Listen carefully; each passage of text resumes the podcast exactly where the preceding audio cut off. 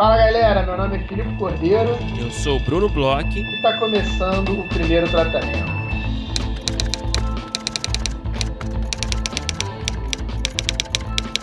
Fala Bruno, tudo bem? Fala Filipe Cordeiro, como você está, meu amigo? Brunão, estou bem. É, a gente chega aí no nosso último episódio do ano.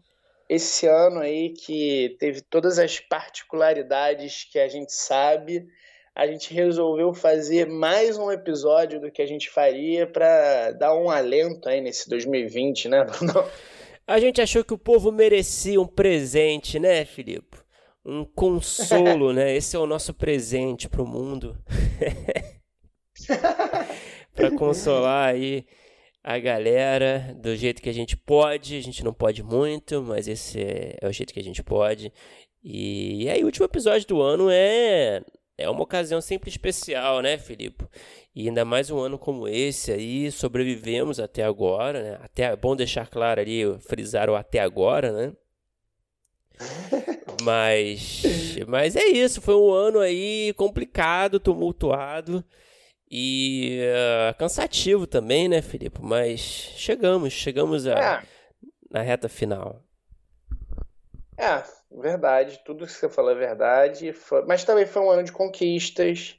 Foi, foi. um ano que, apesar de tudo, é... principalmente a gente aqui com o podcast conseguiu fazer algumas coisas legais. Sim. Então a gente chega aí nesse último episódio, episódio extra, né?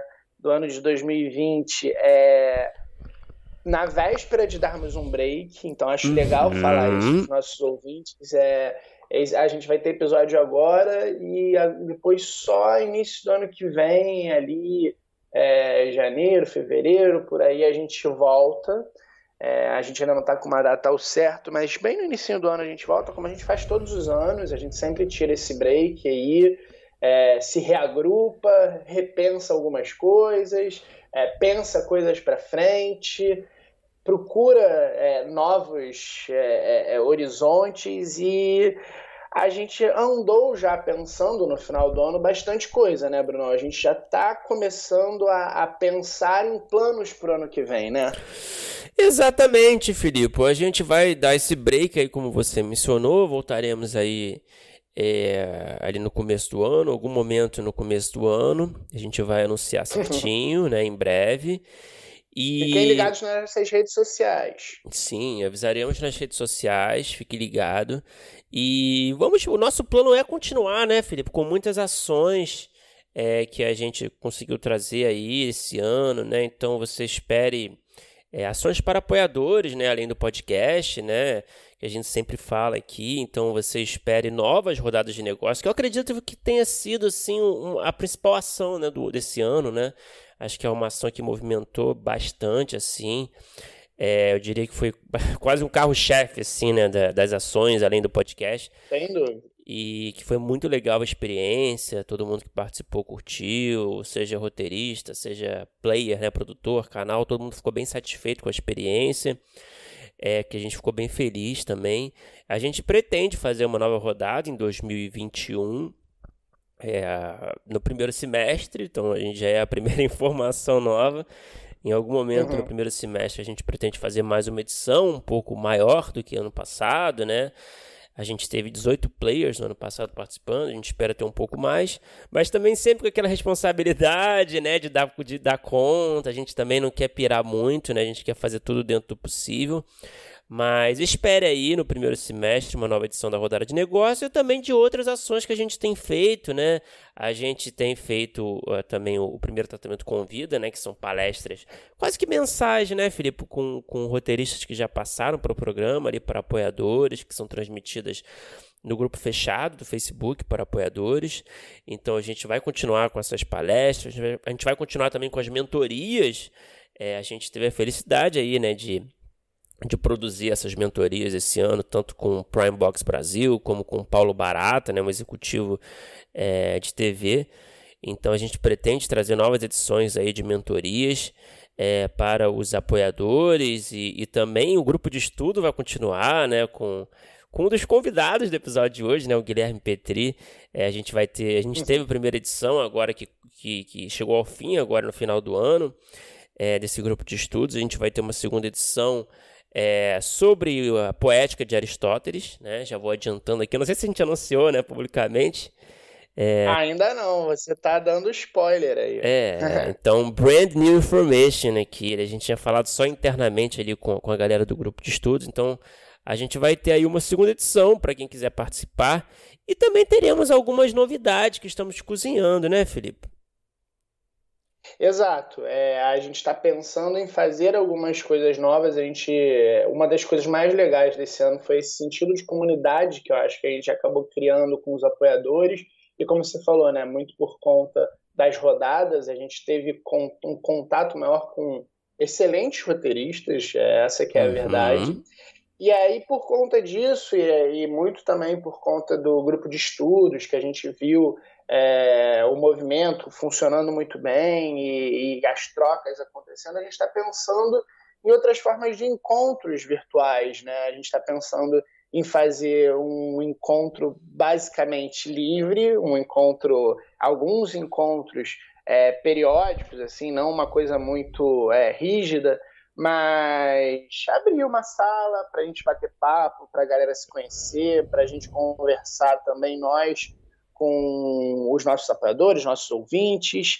Estamos é, pensando também em fazer uma coisa que você deu uma ideia que eu acho muito legal, Brunão, que a gente já ouviu muitos roteiristas falarem aqui o quanto que é importante de organizar leituras de roteiro, né, uhum. né, de, de, de, apoiadores. Então, é, organizar uma sala com a leitura do roteiro ali, como se fosse uma mesa de leitura mesmo, cada um lendo um personagem, para o roteirista poder ouvir o texto dele né, em outras bocas, para depois a gente poder discutir um pouco sobre o que, que a gente está lendo ali.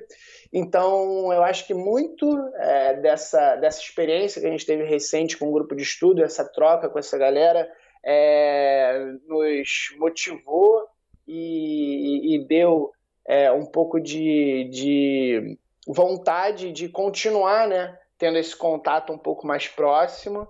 Eu, eu sempre vou defender aqui, indicar muito aqui o primeiro tratamento com vida, porque a gente, de certa forma, está construindo uma espécie de banco de dados de masterclasses sobre é, diversos assuntos e, e, quando você é apoiador, quando você se torna apoiador, você consegue ver as anteriores. Então, hoje em dia, a gente já tem quatro ou cinco é, aulas, verdadeiras aulas assim sobre assuntos diferentes, desde criação de Bíblia, diálogo, escrita no gênero, é, escrita de piloto, a gente tem de, é, um monte de coisa, então é, eu acho isso bem legal para, por exemplo, quem vai entrar como apoiador, tá com dúvida tal, você já tem um monte de conteúdo aí que não acontecem aqui no podcast.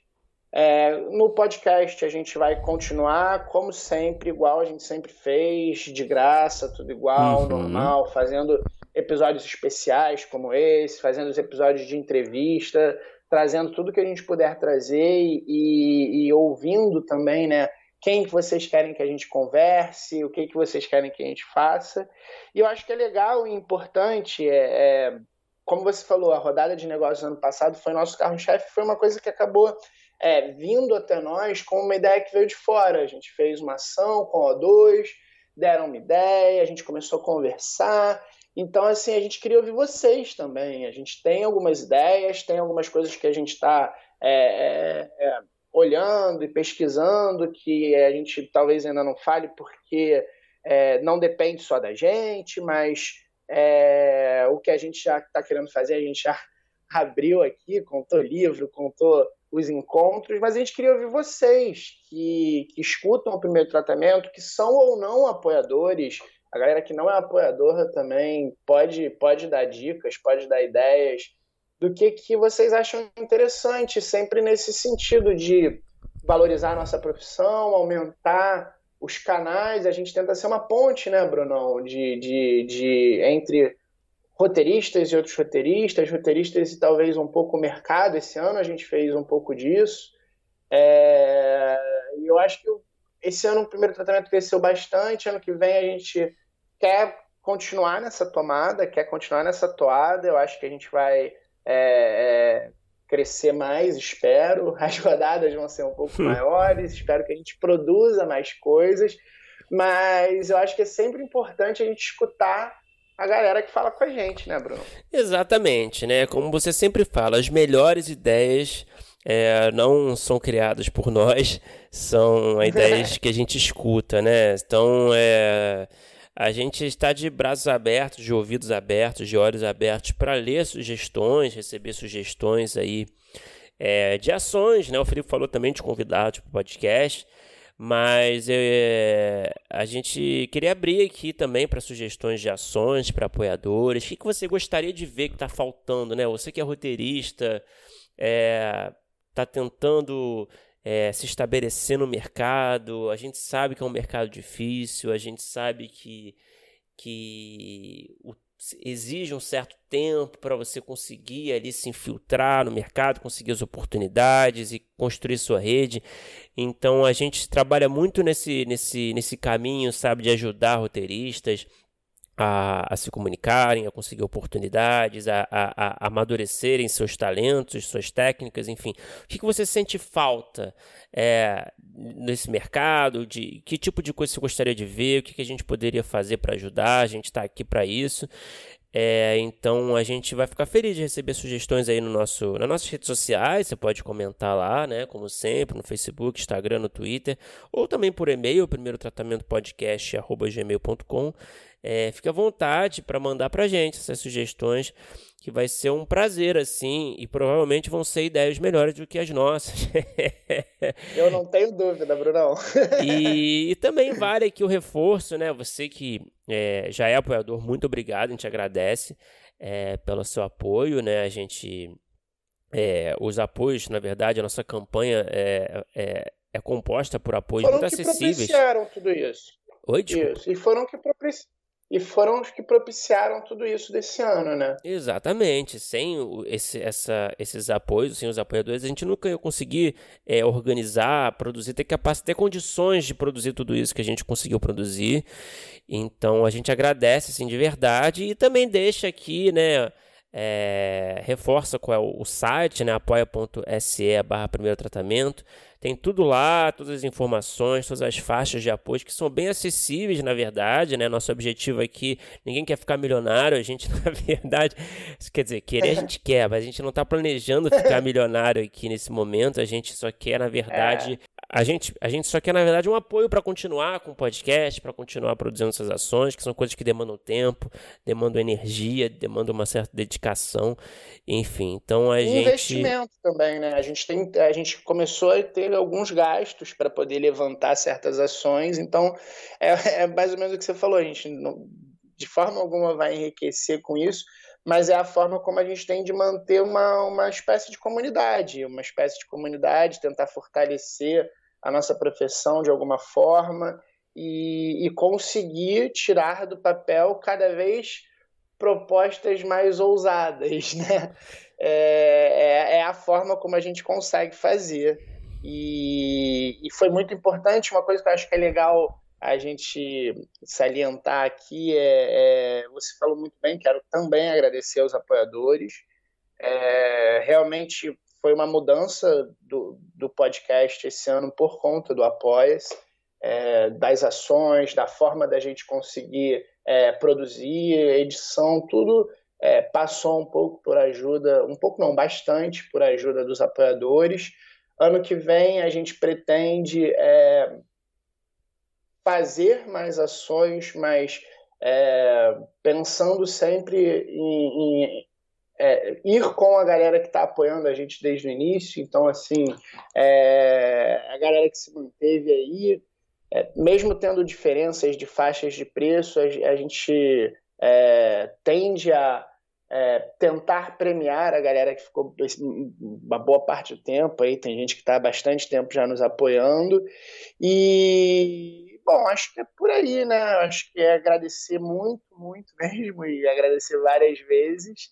E, de novo, digam o que, que vocês têm de ideia aí, porque vocês têm melhores ideias do que eu e Bruno, que a gente tenta tirar do papel. A gente dá uma olhada, a gente pensa em alguma forma, a gente tenta conversar com alguém que possa conseguir. é, esse ano mostrou que existem algumas coisas que a gente talvez não pensasse, que a gente talvez não acreditasse que podiam sair do papel e saíram. É. E espero que ano que vem saiam outras e melhores, maiores e que continuem ajudando as pessoas, que a gente continue é, podendo ser uma ponte aí. Falado, muito bem falado, Filipe. Agora vamos falar do episódio de hoje, que é um episódio que eu sei que Filipe Cordeiro é, pleiteou bastante por muito tempo esse, esse episódio. Ele fez uma campanha agressiva para a gente fazer esse episódio. E é um episódio que, cara, ficou muito legal, assim, na minha modesta opinião. Que eu queria que o Filipe, já que é o, a mente por trás é, da produção desse episódio, ele apresentasse, né? Que episódio é esse? Com quem a gente conversou, Filipe? É, Brunão, eu, eu, uma das coisas legais, assim, de ter um podcast é a gente poder falar de assuntos que a gente gosta, né? É a gente poder levantar uma galera para falar de assuntos que a gente gosta com a gente. Então, quem escuta o podcast há mais tempo já deve saber, quem está chegando hoje, eu sou muito fã do gênero policial. É, sou muito fã, para mim, True Detective, primeira temporada, é um, sei lá, top 5 de séries que eu já vi. Na época que eu vi, eu fiquei abismado e sempre quis falar sobre a série. Na verdade, o podcast surgiu, acho que acho não, o podcast surgiu depois que a série já tinha acabado nessa primeira temporada e eu dei uma cutucada no Bruno, fiquei insistindo, a gente tentou ali uma outra coisa, e eu fiquei, Bruno, vamos, vamos, posso chamar não sei quem e tal. E aí fizemos o convite para o grande Davi Kolbe, que é roteirista, que é um amigo nosso do podcast, que escreveu uma das melhores séries aí desse ano, um dos melhores policiais desse ano, ele estava na sala de Bom Dia Verônica. Trouxemos também o Guilherme Petri, que adora o gênero, que é roteirista, dirige também lá na Sentimental, é também um amigaço do podcast, é a pessoa que coordena o nosso grupo de estudo com brilhantismo, assim, ele deu, deu show. E os dois deram um show na, na conversa com a gente. A gente falou bastante sobre True Detective, mas muito sobre o gênero policial, outras séries, convenções, diferenças, novidades, é, formas de se inscrever, de não se inscrever, problemas. Eu acho que ficou um episódio bem completo e foi um episódio do jeito que a gente também gosta de fazer, né, Bruno? De vez em quando, assim, um, um bate-papo mais informal, um pouco menos de entrevista, levantar tópicos e, e deixar o, a, a, discussão um pouco mais aberta, um pouco mais livre. A gente gosta muito desse formato também, eu sei que se curte bastante também. E espero que a galera curta como eu curti, porque assim, eu estava em êxtase gravando, eu acho que pô, ficou de altíssimo nível a conversa e eu tava me amarrando. Eu espero que os ouvintes também entrem nessa é, nossa loucura aqui, nesse nosso formato. A gente sabe que é um formato que a galera costuma curtir, a gente já fez outros episódios nesse estilo bate-papo, a gente fez é, Fleabag, The Office, Succession, todos os episódios deram bons resultados aí. Espero que esse seja mais um para tentar convencer o Bruno nos próximos anos, aí talvez no próximo ano fazer de uma outra série policial. Que apresentação, meus amigos. Olha, cara sabe fazer pitching. Então vamos lá, vamos ver se ele tá certo e foi tão legal assim. Bora escutar.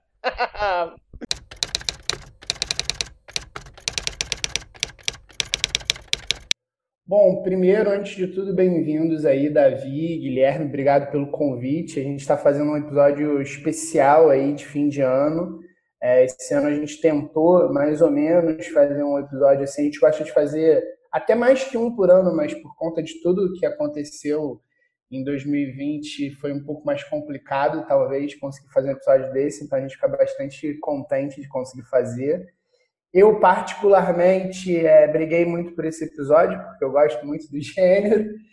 E eu queria começar o papo trazendo vocês, né, nossos convidados, para a gente começar falando sobre é, a primeira temporada de True Detective num geral. Assim, acho que a gente pode abrir com essa série, que foi a série que, que eu escolhi, que a gente escolheu, né, para meio que levar o papo, mas aos poucos a gente vai falando sobre outras coisas, porque eu acho que foi uma série que foi um, um fenômeno de várias formas diferentes, né? Tiveram atores que não estavam fazendo ainda tantas séries. É, eu acho que no ano o próprio Matthew McConaughey ele ganha o Oscar e ganha é, Emmy, ganha tudo, com, tanto com Dallas Club e True Detective. Então, assim, ela, ela de certa forma foi um fenômeno e agora já passou um pouco de tempo. E eu queria começar trazendo, vou aproveitar e trazer o Davi, que acabou de escrever aí uma série policial e de super sucesso, para tentar a gente tentar começar a entender o que que fez de True Detective esse, esse sucesso, essa primeira temporada, né, esse sucesso e quais são talvez as principais, os principais diferenciais de True Detective para outras séries que a gente já tinha visto ali até a época. O que, que você acha, assim, essa série da HBO? Por que você acha que ela foi tão premiada, vamos começar assim? É, não, antes de tudo, obrigado pelo convite, Filipe, Bruno, é, obrigado também ao Guilherme aí, né? É, cara, Uh, True Detective, a primeira temporada, é realmente é um fenômeno porque acho que é dessas séries assim que a gente vai é, por muito tempo colocar lá no hall de é, obras primas, né, da, da, da, televisão, assim. Eu acho que parte do sucesso começa com com Nick Pizzolato, né, que é, ele já era, enfim, tinha experiência como como roteirista, tinha escrito The Killing é um cara que sabe muito sobre o gênero policial, de suspense. Ele, além de roteirista, ele também é, é romancista. Um, tem um livro dele traduzido para o português, o Galveston. Uh, então acho que começa por aí, né? É, tem uma, tem uma, enfim, uma composição bem incomum porque ele faz essa série sozinho, né? Ele escreve a série, a primeira temporada é, sozinho. Então acho que passa por esse processo. Ele queria em princípio, pelo que eu pesquisei também um pouco, escrever um, um romance. Ele pesquisou muito é, em outras fontes literárias. E então era, era, um, era um projeto que tinha, uh, tinha tinha muito material desde o início, né? E um material muito uh, um material muito consistente, muito sólido e que ele vinha trabalhando já há muito tempo, assim. Então acho que a primeira temporada, assim, o sucesso passa começa começa por aí, né? Começa com, com os roteiros do, do Nick Isolato. E aí depois eu acho que é uma é uma uh, confluência de, de fatores que fazem uma boa série. A gente nunca sabe, né, se juntando todas as peças vai dar uma boa série, mas enfim, é, True Detective, é, essas peças se juntaram, né? Tem é, que nem o Felipe já falou, a atuação do Matthew McConaughey, que é, que é, que é fabulosa. O Woody Harrison também está incrível nessa série. Todos os atores estão muito bem. A direção do Kari Fuji, esqueci o, o outro sobrenome dele também, é, é, um, é, um, é um primor. Então, acho que são essa junção de fatores, né? Dois atores que estão incríveis no papel, uma direção muito segura, uma paisagem escolhida a dedo, uma direção de arte muito boa. É, isso tudo fez que o Detective ser esse sucesso. É, sabe uma coisa que eu acho engraçada, e aí trazer também o Guilherme para o papo, que eu queria saber de vocês? Eu, eu revi agora, né, para a gente bater esse papo. E, e ela tem um ritmo um pouco diferente até do que a gente está acostumado. Assim, acho que é, desde de tempo de tela, assim, de cada um dos, das cenas, dos takes e é, o início, principalmente do personagem do Matthew McConaughey, né, é, ele é muito ele fala muito pouco, ele fala muito devagar, e é engraçado que o, é, não tinha essa lembrança, eu achava que ela já começava um pouco mais acelerada, vamos dizer assim. E também, por um outro lado, eu não tenho lembrança de quando eu vi na primeira temporada isso me incomodar. É, eu lembro que eu entrei muito fácil na história, mesmo ela sendo tendo um início um pouco mais lento. Você sentiu alguma coisa assim? Você sente? Você, você tem essa impressão também, Guilherme? Você ainda que dirige também tal. É, é, é uma série mais lenta mesmo. Foi impressão agora da segunda vez que eu estava vendo, porque eu já sabia mais ou menos algumas coisas. Pois é, cara, eu também fiquei com essa sensação. Eu revi também ela agora, pra gente conversar, né? Porque, enfim, fazia muito tempo que eu tinha visto, já faz, né? Aí já vão aí seis anos do, do seu lançamento. E, e eu até meio que fui dar uma olhada, assim, tipo, no, no tentar relembrar aquele mundo de 2014, assim, tipo, por onde andava a dramaturgia na, na televisão, assim, né? Tipo, de que linhagem ela, a gente estava falando ali quando ela veio veio para o mundo naquele momento, porque na minha cabeça uh, ela foi, né, que nem o, o Davi falou, tipo um puta sucesso lá na época, mas olhando agora muita coisa já mudou, né, do, da nossa forma de ver séries e eu acho que também isso tem a ver com com esse olhar de achar que agora talvez ela seja mais lenta, não sei, mas eu eu acho que ela fala muito daquele universo, daquele vazio, daqueles personagens, isso e toda, acho que a construção de tom da série é muito acertada para contar aquele universo, né? E para contar quem são aquelas pessoas, eu acho que tem tudo conversa muito bem, que nem o Davi estava falando, eu acho que ela é uma série muito redonda em forma, em conteúdo, em atuação, em, em forma narrativa, né, de, de, de decupagem, de, de, grandes cenas de diálogo dentro de um carro, que tipo, poderia ser das coisas mais chatas que, que existe, né, tipo, duas pessoas conversando dentro de um carro, mas os diálogos são ótimos e vai revelando muito dos personagens nesses momentos de, de, de que as coisas não estão acontecendo do, da investigação, eles falam muito mais sobre eles. Eu acho que é uma série que vai aprofundando os personagens de uma forma gradual e que e vai nos revelando ele que me parece o enfim tanto na época quanto agora o que mais me agradou na série assim eu fiquei com um pouco de medo até de rever ela e perder um pouco do encanto do, do espectador de 2014 assim mas não não não aconteceu vocês que reviram também Davi e Bruno, vocês perderam um pouco esse encanto? Também não aconteceu comigo, eu já, já adianto. Eu tive essa estranheza no início, confesso mesmo, assim, quando eu vi, eu falei, nossa, achei que era um pouco mais. E, e depois, eu acho que mais à frente, é, eu acho que ela também tem uma questão de ritmo que ela vai num crescente, quando chega ali, mais ou menos no quinto, sexto episódio, a gente tem dois episódios assim, um atrás do outro, que são ação em altíssima qualidade e, e, que eu acho que eles também, quando você acaba de ver a série, né, quando você termina a primeira temporada, acho que isso acaba se misturando um pouco, né, na experiência. Mas eu queria saber de vocês, rever agora, depois de um tempo, depois de outras coisas que foram feitas, estão sido, têm sido feitas tal, é, o que, vocês acharam de, de Detective? Cara, eu vou fazer só um, um advogado diabo aqui. Não, é, cara, eu, eu te dizer, eu achava quando eu vi lá atrás, eu achava a série com, com esse ritmo que o Filipe trouxe aí, né? É bem devagar e eu, e eu assisti agora alguns episódios, não consegui assistir tudo de novo, mas eu continuei achando bem devagar, né? O, a série como todo, eu sei que tem um crescendo ali realmente que acontece e, e, e leva a série para um, um patamar muito mais interessante, assim. É... Oi, desculpa devagar ruim? Porque não, devagar é a narrativa mesmo, é o ritmo mesmo. Né? O ritmo é, é mais lento, né? Enfim, é, é, na minha visão. Não que seja um problema, né? É, mas é, o que me chama atenção na série, sim, é, sendo uma série de crime, né? Uma série policial, e até comparando com outras séries contemporâneas do mesmo gênero, é, é eu acho que é o, é o, a coisa dos personagens, né? Eu acho que tem ali, a gente, naturalmente a gente tem né, um equilíbrio, é, né? Acho que cada série tem uma balança, assim, mas eu acho que tem um equilíbrio, assim, entre os, os protagonistas e o conflito dos protagonistas e o crime é, propriamente dito que eles investigam, né?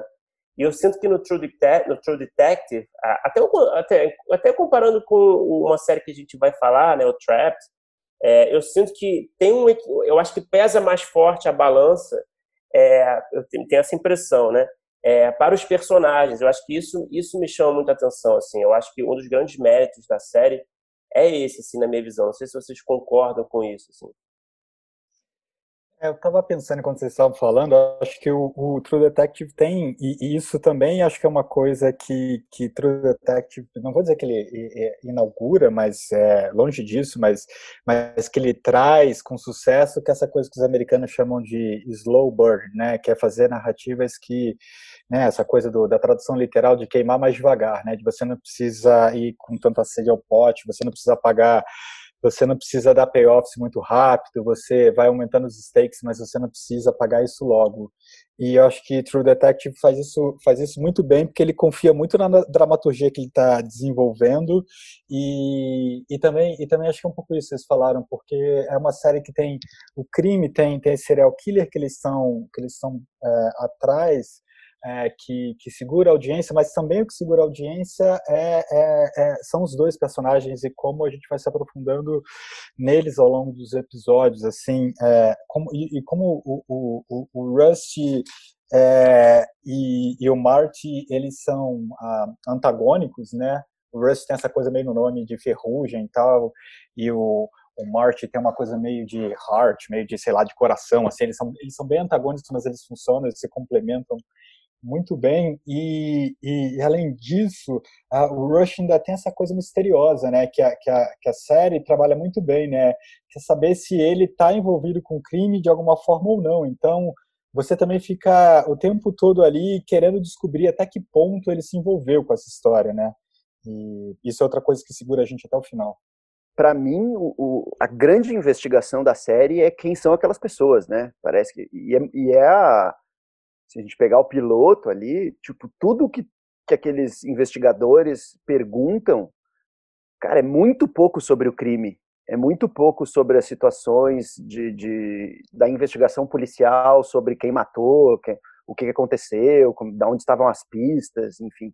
Ele vai muito perguntando na relação dos dois, quem era um, quem era outro, e aí aquela, aquela interrogatório que a gente começa assistindo, leva para o passado e a gente vai descobrindo quem são aquelas pessoas de verdade, assim, sabe? Então, isso eu acho que é que, que é o que o Bruno falou e que o Davi estava comentando, que tipo, esse slow burn é muito interessante da gente ver quem são aquelas pessoas. Eles vão muito gradualmente descascando as camadas dos personagens e a gente vai vai uh, que, ficando muito mais interessado, pelo menos me interessava muito mais a relação deles os dramas pessoais, familiares e, e até da, da relação entre um com, de um com o outro do que a enfim quem matou, quem não matou, sabe? É muito mais sobre isso, eu acho, a série do que de fato uma é, é quase que a investigação é um plano de fundo para a gente mergulhar naquele universo, naqueles personagens, naquele naquele vazio, naquela filosofia de vida que aquelas pessoas têm, naquelas vidas corrosivas, autodestrutivas. O... Só fazer um, um, um, pequeno comentário que é, acho que desde o início o Nick Pizzolato ele consegue estabelecer uma relação muito interessante entre o, o Rusty e o Marty que se repete é, ao longo da série toda que é o, o Marty ele quer ele ele fica incomodado que o parceiro dele né porque é, quando a série volta no tempo para 1995 para o assassinato da Dora Land é, eles são parceiros há pouco tempo, né? Então ele fica, ele fica incomodado esse parceiro dele ser tão calado e ele fica insistindo para para ele falar. E quando o Rush abre a boca, ele começa a falar e não para mais. E ele fala umas coisas que são meio fora da casinha, né? Porque ele tem toda um, uma, uma, filosofia meio nihilista, meio nietzschiana. É, parece que ele leu muito Nietzsche, assim. E, ou pelo menos o Nick Pizzolato leu e, e colocou ali no, uh, no personagem do Matthew McConaughey. E é interessante porque, assim, depois que ele abre a boca e começa a falar todas essas coisas meio fora da casinha, a coisa que o Marty quer é que ele cale a boca de novo. Só que daí ele não cala a boca mais. E aí isso irrita o parceiro. E ele, faz isso durante a série em alguns episódios e de uma maneira muito interessante. Quando, quando o, o chega na casa do Marty, que ele insiste para ir lá é, pela primeira vez jantar, porque ele não aguenta mais a desculpa para a mulher, tá ficando feio e tal. Ele fala, pelo amor de Deus, só faz isso para mim. Depois você não precisa nunca mais aparecer. Ele aparece bêbado, porque é justamente o dia do aniversário da morte da filha dele. E aí ele fala: Como é que você aparece bêbado aqui e tudo mais? Faz o seguinte: eu vou fazer um café, você fica cinco minutos do jantar depois você vai embora. Daí ele faz o café pro, né, pro Rush, o Rush toma o café, senta na mesa de jantar e engrena num papo com a, com a, com a mulher do Marty, que o Marty fica assim, cara, você não vai embora, não, era só pra você tomar o café e ir embora. Então, essa, essa dinâmica que ele estabelece entre os dois e é, de uma maneira sutil, vai, vai, vai deixando também a gente muito envolvido com esses personagens. Pois é, tem um. É, eu, eu vi um filme depois que eu vi True Detective, chama Era uma Vez em Anatólia. Eu não sei se vocês conhecem esse filme. É um filme turco que é, ele é até mais, nesse sentido, ele, ele, ele é até um pouco mais pé no fundo do que o True Detective. Na verdade, a gente se conhece, Davi? Eu conheço, eu gosto muito do, do, do cineasta Nuri Bilge Ceylan, ele é muito bom. É, e nesse filme, basicamente, a gente é, tem um cheiro de crime, assim, no início do filme a gente sabe que é, dois caras mataram um terceiro e meio que são policiais com esses dois caras viajando por dentro de um deserto para tentar achar o corpo. E quase que não importa o filme, na verdade você vai entendendo como é quem são esses policiais, esses personagens, é, de acordo com o que o tempo vai passando. E eu, o que eu acho muito interessante é, no, nesse balanceamento entre o, os dois personagens principais ali, o Rust e o Mari, é que é, até para fazer essa forma de balancear, eu acho que tem algumas escolhas que são interessantes, como por exemplo, a gente vai sabendo bem devagar sobre o que, que aconteceu na vida né, do, do Rust e, e nunca eles é, mostram sequer uma foto, né, nenhuma questão de fazer um flashback, nem nada, a gente só sabe de tudo que ele passou, porque a gente vai vendo, a gente sabe que é o dia do aniversário da filha que morreu, que o casamento não funcionou por conta disso. Só que, assim, em, em pequenas pílulas, ele nunca para para te explicar direito, você vai conhecendo o personagem. E uma coisa que eu acho muito interessante, eu vou até trazer um pouco o Bruno para a conversa, é que eu acho que nessa é uma das séries de Cop, eu acho que já é um diferencial que eles têm, que dessa segunda vez que eu vi, eu notei que durante muito pouco tempo na vida da série, assim, de 95 até 2015, salvo engano, eles são amigos mesmo, assim. Tem um determinado momento que eles ficam amigos, mas o, o Rust ele não faz questão durante um tempo. Tem um, beleza, tem um, um hiato ali entre os tempos da investigação que a gente até imagine que a que a, o, o desenvolvimento da amizade deles cresceu, mas quando a gente volta para a linha temporal intermediária, o ele já está puto de novo com o Mari. Eu, eu entendi porque o Mário está traindo de novo a mulher, ele não tem muito saco para essas coisas de relação e relações humanas tal, mas é um a gente acaba vendo essa relação entre eles é, disfuncional até entre eles e um pouco engraçada até em algumas horas, que é uma coisa que eu não lembrava tanto, essa coisa do tem uma hora que ele fala assim, é, nossa senhora, eu queria tanto que você falasse quando você abrir a boca você é totalmente insuportável. E aí ele responde, ele ele responde tipo assim, ah, agora que, que uma coisa meio do gênero, agora que eu abrir a boca você não vai conseguir mais fazer me calar também, você vai ficar sabendo o que, que eu acho. E o problema é teu. E tem uma outra cena também que eu acho muito boa que o, o Rust acabou de ter algum problema de traição, eu acho que é lá em 95, a mulher acabou de descobrir alguma coisa, ele tá, tá eu acho que ela, ela sai de casa, vai para casa dos pais, ele tá muito, muito mal de cabeça e querendo conversar e falar sobre isso, e o Russell tá, meu irmão, não quero saber sobre isso. A gente tem uma pista nova aqui e para de me falar sobre isso. Ele, cara, que, que tipo de ser humano é você? Sabe é? Ele, meu irmão, esquece isso, vamos fazer o que importa agora. E só que isso acaba funcionando nessa relação disfuncional entre eles também. Eles são dois personagens que eles são autodestrutivos de formas diferentes é, o Mario acho que se sabota um pouco mais. Se bem que os dois se sabotam, mas eles também eles têm uma autodestruição também dentro do relacionamento deles que acaba funcionando. Né? É, eu, eu acho que os dois são, são, são muito antagônicos e ao mesmo tempo são muito similares, né? Tipo, são dois, dois homens com as suas vidas familiares e profissionais totalmente quebradas, assim, eles se apoiam no trabalho para não para não viver a, as suas questões pessoais, assim, né? Então, essa e nem no trabalho eles também conseguem ser tipo, obviamente eles são bem sucedidos porque eles são bons no que fazem, mas eles são completamente fora da, do, do padrão, assim, né? Principalmente o Rust. E tem uma coisa que é, como o Rush ele já passou pelo fim do casamento dele, pelo trauma da perda da filha, ele, ele, ele parece lidar melhor com, as questões pessoais dele, assim, melhor. Ele lida, ele lida de, de, de super mal com algumas coisas, mas ele parece saber mais o que afeta ele do que o Marty. O Marty parece mais hipócrita e se enganar mais. E eu acho que é isso também naquela cena, aquela cena, a sequência que o Filipe estava falando, que irrita o Rush, assim, sabe? Tipo, cara, vamos, vamos investigar, porque você só tá sendo hipócrita do cacete, sabe? Você tá mentindo para você mesmo e não tá conseguindo reconhecer os seus problemas e a sua responsabilidade dentro da sua família, sabe?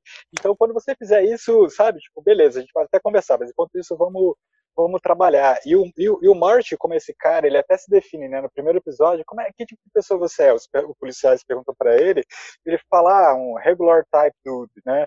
Que, tipo, é aquele cara que tem duas filhas, é casado, né? É cristão e tal mas que de alguma forma comete todos os pecados capitais, acaba caindo em todos os pecados, né? Uhum. E mas, mas nega isso, né? E eu acho que isso é um, é um, é contraponto entre eles assim, e, eu, e que dá até um pouco essa relação às vezes cômica, né? Porque o Rush ele meio que tipo, não tem muita paciência para esse lado do Mark. É, muito legal essa relação deles, né? Tipo, é, é muito bem mostrado isso, como é, tipo, toda... Ele, os dois são tão vazios de, de, de relações e sentimentos e, e, e, ao mesmo tempo lidam disso de uma forma totalmente oposta, né? O Rust mergulha na, na, na, nessa solidão, nesse vazio e quer se agarrar nisso de tudo que é forma, enquanto que o Martin, tipo, finge para ele mesmo que tá tudo bem, que nada tá acontecendo, que ele precisa manter as aparências e a vida perfeita do American Dream que, que ele vive, assim. Uhum. Agora eu queria falar também, assim, a gente falou bastante sobre os dois, mas também True Detective tem, é, apesar de é, não ser a coisa que talvez seja a que se mais aprofunde, mas tem um, um crime bem é, é instigante, tem é, certas questões de, de serial killers, etc. E uma coisa que eu é, acho interessante do True Detective, eu acho que é uma coisa que tem também, de certa forma, no Bom Dia Verônica, é uma coisa que a gente conversou quando o Rafael Monte deu entrevista pra gente, é, e que é um pouco diferente de algumas outras séries que a gente está acostumado. Por exemplo, Trapped, foi até uma sugestão do Davi, e aí eu vou explicar aqui um pouquinho por conta dos ouvintes que talvez não conheçam, e o Guilherme. É, é uma série que se passa na Islândia, é, e no início da série, o fato de existir um corpo, um assassinato, é, um corpo com facadas. Na Islândia, numa cidade pequena da Islândia, é uma questão muito grande, porque ninguém é assassinado lá. E existe todo meio que um subgênero é, policial que ficou famoso, e, e, no audiovisual também, a gente tem aí a, a série de filmes Milênio, né, que na verdade tem os filmes que são é, suecos, né, não sei se são suecos, mas acho que são, e a, e a gente teve um remake americano e muitos livros, principalmente muitos livros policiais, e eu fico imaginando, eu, por exemplo, que tenho interesse em escrever sobre, sobre no gênero tal, e sobre crimes, uma coisa que eu sempre me pego é assim, é, por que que num, num lugar como o Brasil, é, no caso de True Detective ali no, no interior americano, né, de... Eu até esqueci algum lugar, mas tudo bem é, no interior americano ali, é, com vários crimes acontecendo simultaneamente, assim, lugares mais violentos, lugares onde é, crimes domésticos acontecem, é, tiveram vários. É, a série se passa logo depois que teve um furacão, então a, o lugar é todo meio destroçado, meio acabado, e como ela consegue te segurar ali naquele crime. E trazendo isso para nossa realidade, sei lá, Rio, São Paulo, como isso também deve ser um pouco difícil, assim, de você, ah, por que, que esses caras ficaram esse tempo inteiro investigando isso e não é, todos os outros centenas de casos que acontecem talvez diariamente? É, inclusive fazendo, pegando esse gancho, Filipe, e fazendo um paralelo com, com Bom Dia Verônica, ah, no Bom Dia Verônica, o, o Rafa e a Ilana, desde, desde o livro, acho que eles tentaram trazer é, uma coisa que é, que é do Brasil, que é, enfim, tem, a, a gente tem dois casos ali que, que a Verônica está acompanhando, né? Porque é um pouco essa vida, né? É, do, do, policial, embora ela não seja policial, seja escrivã, mas tem essa sede de investigar como uma detetive, ela está sempre equilibrando pratinho, né? E o, e o que a gente vê na, no True Detective e o que a gente vê também no Trapped, o Trapped mais porque ele está circunscrito numa cidade muito pequena, é, mas mesmo o True Detective, o True Detective, se eu não me engano, passa na Louisiana, né? e Louisiana pós pós Katrina, quer dizer, é, é, é, filmado na Louisiana, né? Mas ele ele emula é, né, aquele aquele cenário pós Katrina de destruição e tudo mais. A gente vê uma, uma, uma investigação só, né? O que faz muito sentido na, na ficção, mas talvez faça pouco sentido na vida real, assim. Por isso eu acho que o Bom Dia Verônica é, ele também trouxe os dois crimes para dar um pouco essa é, um pouco dessa especificidade brasileira que é da gente equilibrar pratinho. A polícia faz isso, a roteirista faz isso, o engenheiro faz isso. Acho que no Brasil a gente faz isso, sabe? E, e enfim, não sei se eu respondi a tua pergunta, mas queria já introduzir falando um pouco sobre isso. É, só, só um, fazendo um comentário né, sobre isso que, que vocês falaram, eu acho muito interessante, assim, é como você tem essas séries como o True Detective, ou Trapped, ou até o Bom Dia Verônica, como cada uma dessas séries é, se aproveita mesmo é, do ambiente é, onde a história está inserida, né, para trazer certas particularidades desse ambiente. Você vê, por exemplo, Trapped é uma série que, né, tem todo aquele contexto ali daquela cidade na Islândia, da, daquela tempestade de bloquear as estradas, né, e tudo mais, que, é, onde você vai contar mais essa história, né? É, eu acho isso, eu acho, é, não sei, eu acho que como roteiristas, né, a gente, eu acho que quando a gente vai escrever algo de gênero, assim, eu acho que é uma preocupação que nem sempre passa pela nossa cabeça, né? De como contar uma história é, que, que seja assim, que tenha uma ligação totalmente direta com o ambiente, sabe? É, por onde, onde, ela, onde ela se passa, né? Então acho que isso é um grande mérito assim dessas séries, né? É, eu acho que o True Detective ele tem ele, ele tem os payoffs de todos os quase que de todos os lugares que ele foi que ele tocou, assim, né? uh, acho que era o Felipe que estava falando, né? Tipo, o crime é, é, interessante, é instigante, ele te, te, te, prende, tu quer saber que, que aconteceu ali, com, né? Uma coisa meio satânica, tipo, é, um, é uma coisa que é, não é só um assassinato comum, né? E, e não é só um também, depois a gente descobre que, que as coisas é um serial killer, que as coisas evoluem também de uma forma instigante que vai te, te, te fissurando a querer saber mais. O universo é muito bom, né? Os personagens são bons, como a gente já falou bastante. Uh, eles têm transformações nos personagens também, né? Então tem aquele aquele arco, sei lá, até mais tradicional, assim, né? Onde as coisas também têm se, se, se transformam, eles vão, eles modif se modificam ao longo da temporada e tipo no final tem aquela cena de, né? Onde os dois bem buddies mesmo né, onde um fala sobre as suas visões de mundo para o outro e como um já está vendo o mundo de uma forma diferente do que o outro via no começo. Então eles têm super uma transformação, uh, vamos dizer assim, para melhor, né, entre aspas, no sentido de tipo os personagens evoluíram, uma, uma ideia meio moralizante assim. E a parte da ação que o Davi também tinha falado é muito bem feita, é muito bem filmada, né? As partes que tem de de, de perseguição, aquelas, o plano sequência famoso do episódio 4. Então, eu acho que em todos os lugares que ela, tipo, para todos os gostos, ela, ela vai bem, assim, sabe? Tipo, tem bons personagens, bom universo, uma trama de ação, um crime instigante, os personagens se redimem. Então, acho que ele tem quase que um pacote completo, assim, para funcionar. É, Pô, você... Fala aí, fala aí, fala aí. Não, é que eu ia falar sobre, a, sobre as paisagens também, falar um pouco mais sobre as paisagens, porque ela, elas também são a, é, personagens, né? É, a cidade pequena, que é muito comum né, na história policial, na história de mistério, como tem ah, no, no Trapped, que é uma cidade. A Islândia já é um país pequeno, com 350 mil pessoas, mais ou menos, essa cidade é uma cidade pequena dentro da Islândia, né? Cravada ali entre montanhas e que depois de uma tempestade de neve fecha tudo, né? Então esse é o cenário perfeito assim para de alguma forma você criar uma história de mistério, porque de alguma forma aquela cidade também está sendo desvelada, né?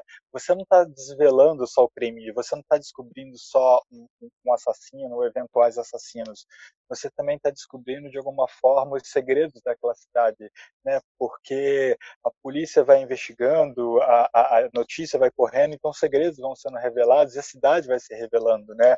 Então isso é uma coisa que, que é muito comum dos filmes é, policiais e, e, aí a paisagem ela diz muito também porque ela conta um pouco sobre essa cidade, né, que está também sendo descoberta.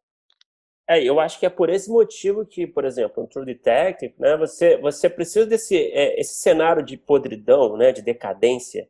Imagina, se você conta em Nova York essa história, provavelmente não vai funcionar, né? Então acho é, que eu acho que fala, desculpa.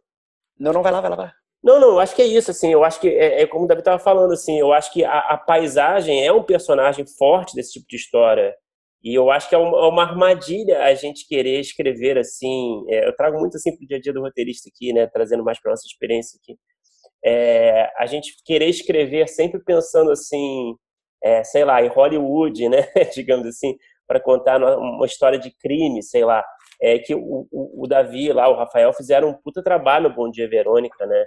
é, se apropriando de características de São Paulo, né? É, que são muito particulares de São Paulo para contar essa história. Então, acho que esse pensamento de que realmente a paisagem tem um papel fundamental, eu acho que tem tudo a ver mesmo. Né? É, posso que... falar?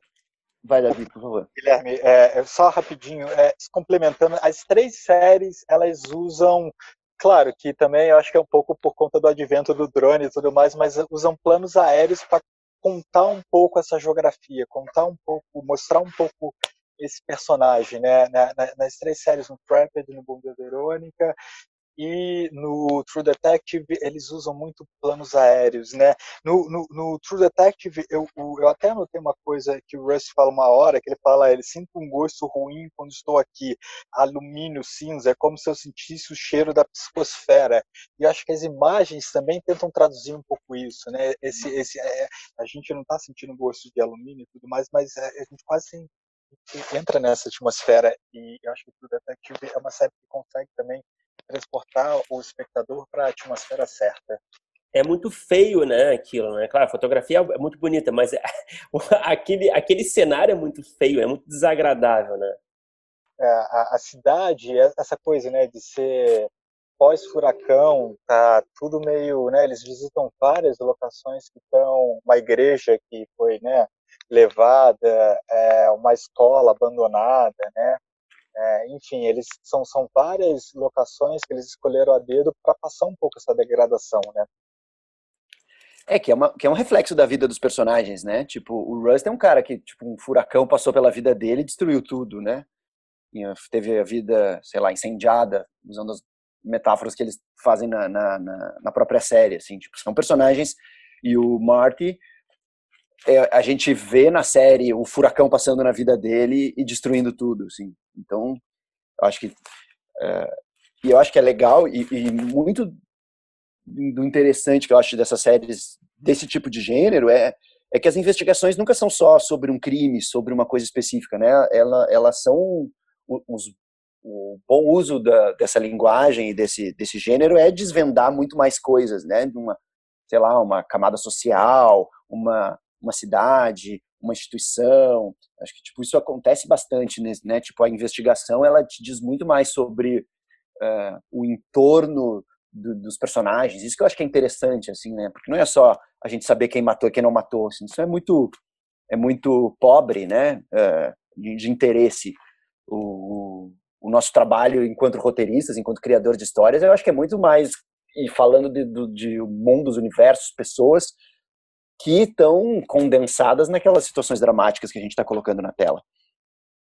E o Bruno tinha falado ali, eu só ia pegar o gancho de é difícil contar uma história assim em Nova York, que, enfim, eu tinha falado, inclusive para vocês, antes da gente começar, que eu estava revendo o True Detective agora para a gente conversar e estava vendo o, uma série HBO do momento que é o The Undoing, né? Que se passa em Nova York. É a história de um crime clássico whodunit em Nova York. Mas é interessante, apesar de muitas coisas que não gostei da série, é interessante como eles conseguem te colocar uma dentro de um grande recorte de Nova York.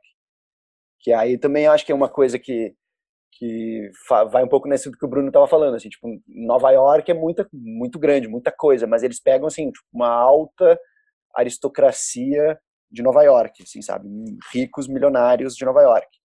E aí eu acho que eles encontraram um recorte que, tipo, a investigação também vai revelando uh, formas e comportamentos de, de, de, de, poderes daquela, daquelas pessoas, daquela, daquele universo.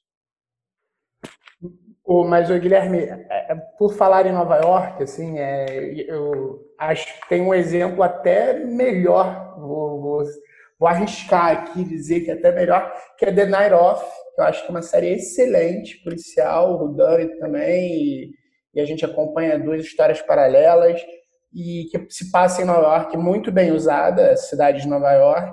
Que é um e outro aí, recorte, né? Um outro é recorte, recorte completamente diferente. E aí também eu me lembrei, também HBO, aquela série que também era com a Nicole Kidman, tam, também mais falando da primeira temporada, que eram que, aquelas mães, é, como é que é o nome? Big Little Lies. E também aquele ambiente ali, é, aquela localização da, da série, ela conversa muito com aquelas mulheres. A gente já tem um lugar, a gente já joga para um lugar completamente oposto. Eu gosto da primeira temporada de Big Little Lies bastante. É, acho bem, é... acho bem bom. E, e, a gente joga para um lugar completamente oposto. A gente joga para um lugar é, bonito, um lugar que, que, as casas são bonitas, é, os restaurantes são arrumados, é tudo um pouco mais é, asséptico, sabe? Porque fala sobre essas housewives, e aí eu acho que eles brincam com uma coisa ao contrário ali, de a gente ter um crime naquele ambiente que parece tão pacato. De novo, o ambiente é muito bem usado para contar a história desses personagens, do que está acontecendo ali é, naquele lugar. E The Undoing, a gente também estava conversando aqui antes, eu tenho visto muito, muita reação. Não, parece que não foi uma série tão legal, né? Eu queria saber por que, que não foi tão legal, e é uma coisa engraçada que a gente estava falando, por exemplo, existe esse, esse subgênero no ar nórdico aí, e existe também, dá para dizer que existe também é, um, um noir doméstico, que são várias séries recentes, mais recentes, séries que vieram bem depois de True Detective até, que, que faz bastante sucesso com Big Little Lies, e que eu acho que ainda é um pouco a chave do Anduin, por tudo que eu li e tudo que eu vi, que é, é esse é um pouco de Garota no Trem, Big Little Lies, é Anduin, que são mulheres, né, donas de casa, de certa forma, não, não só donas de casa, mas também mulheres que trabalham, mas que não têm essa testosterona masculina, essa coisa de realmente ser um policial, é, que até o Bom Dia Verônica é uma mulher que investiga, mas ela é uma policial, ela não tem esse,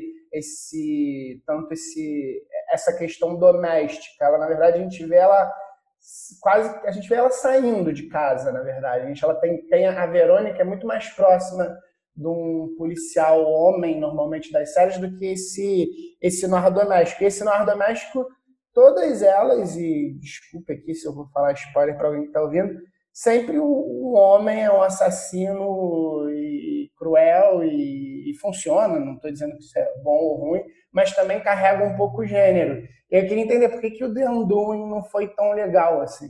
Cara, eu acho que apesar da, da semelhança de, de ter a Nicole Kidman nos dois elencos de Big Little Lies e de The Undoing e do fato de ser numa acontecer uma, uma o assassinato entre pessoas muito ricas de lugares diferentes, um é numa costa, outro na outra, né? Um é em Nova York e outro é em Carmel, na, na Califórnia.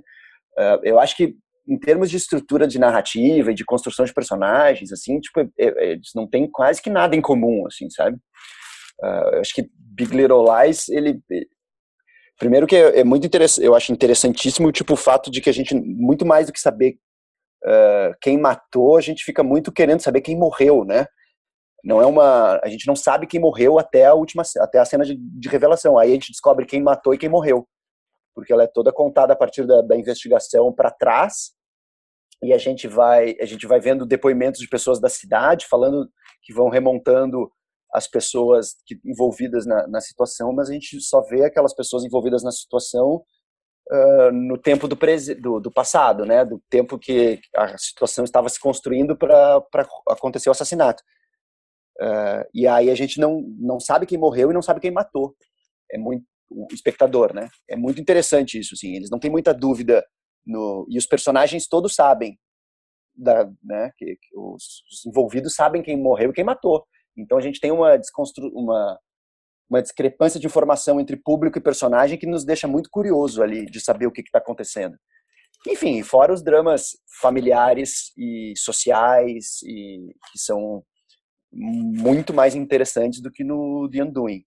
No The Undoing, eu acho que é, e tem uma outra peculiaridade que é a, a investigação, uh, ela se dá por policiais homens, bem estereotipados, assim, clássicos policiais uh, de, de, enfim, de, de do, do, gênero, e mas as situações dramáticas elas se dão na, no, no, núcleo familiar onde aconteceu, onde tem o acusado, que é o Hugh Grant.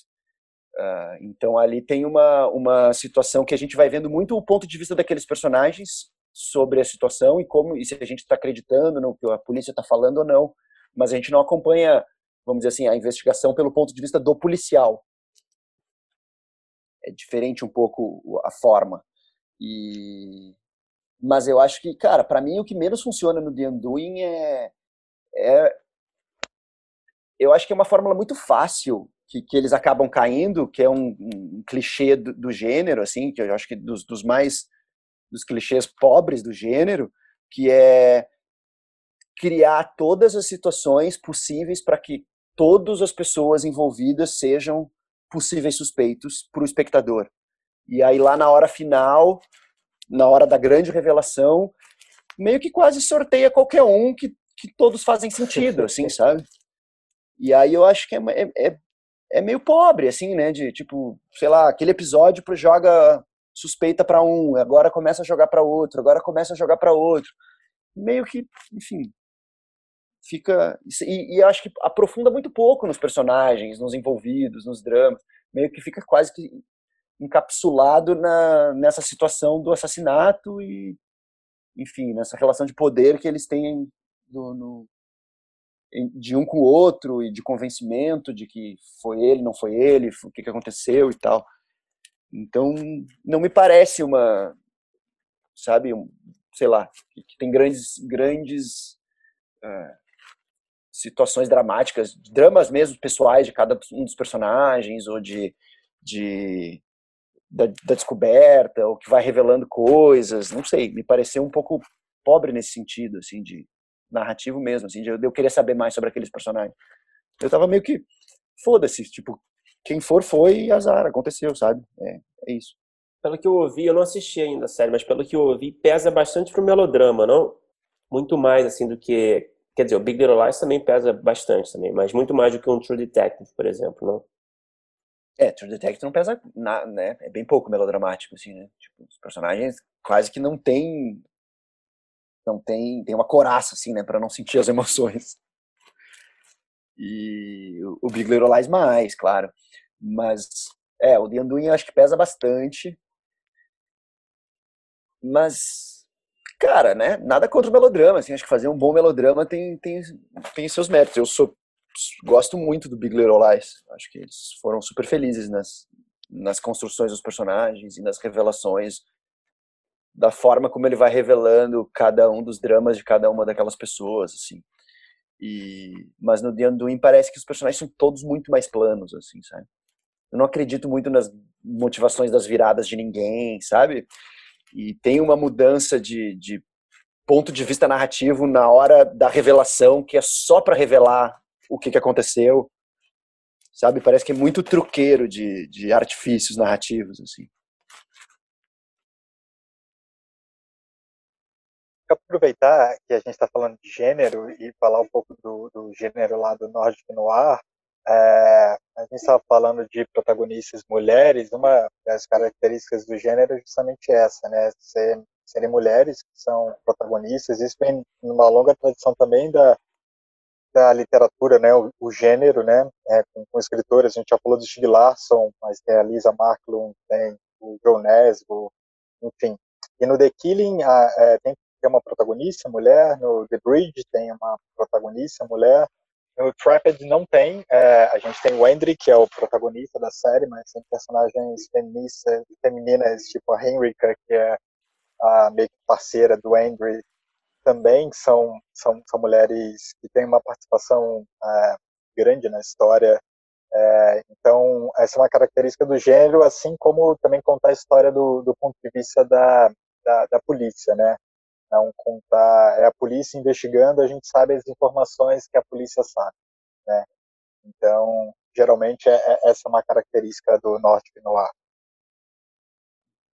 Verdade. É, hoje em dia, é, é engraçado você falar isso sobre gênero, porque é, a gente quase que tem se afastado da femme fatale, que era é, necessária praticamente para o gênero, se a gente for lá atrás mesmo, se a gente for até Raymond Chandler da vida, e as mulheres elas têm cada vez mais ido para o lado da força policial, né?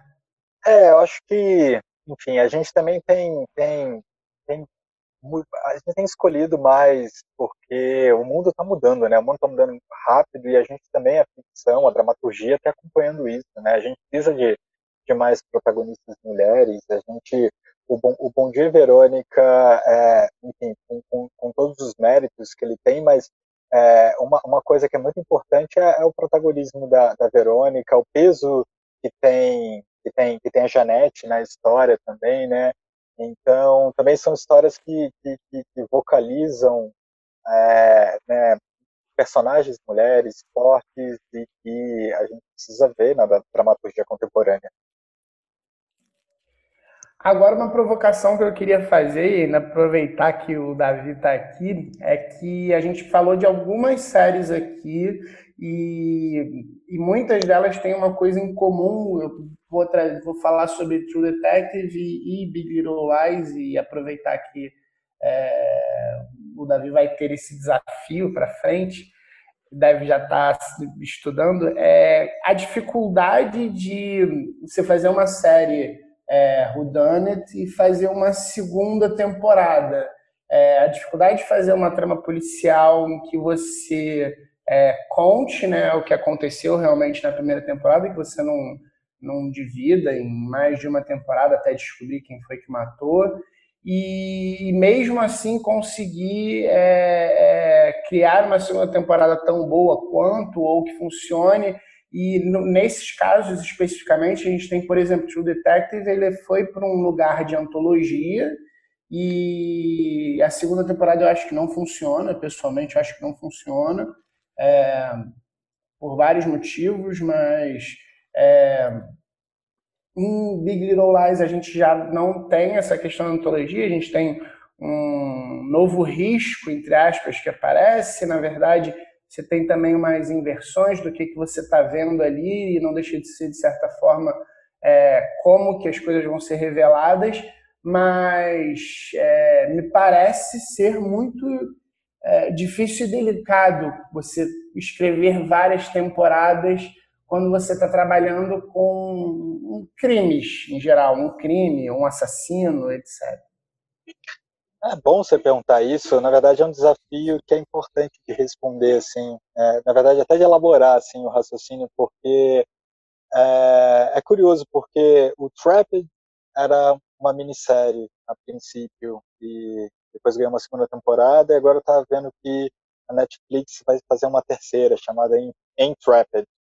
É, o Big Little Lies também era para ser uma minissérie e acabou, depois de sucesso, ganhando uma, uma segunda temporada. Realmente, assim, séries de, de, de crime, quando o crime, o, o, crime se conclui, né, quando você chega num, num assassino, quando você enfim, desvenda o mistério, né, porque não só o assassino, mas o mistério é desvendado de alguma forma, fica difícil você sustentar, sustentar isso por é, temporadas consecutivas, né? O que muitas séries fazem é um, é um, é um novo crime, né? Então, um novo grande crime que a gente ainda tem os mesmos protagonistas envolvidos, esses protagonistas têm um arco mais longo, que não se resolve na primeira temporada, é, eu não posso falar muito da segunda temporada do Bom Dia Verônica, senão o Rafa me mata, a Ilana me mata e tal, mas é, é, já, já, já, a Bom Dia Verônica já era estruturado com um número é, definido de temporadas e já tinha um, um desenho de estrutura, de, de forma já, já pensado os livros, então, então eu é, acho que é diferente de uma série que vocês começam a escrever, ela dá certo e você tem o desafio da segunda temporada, sabe? Então, o planejamento deles é, é, é muito certeiro ali para fazer o número de temporada que eles pretendem. Então... Ela era pensada para quantos, Davi? Ah, também não posso falar. Ah, não foi.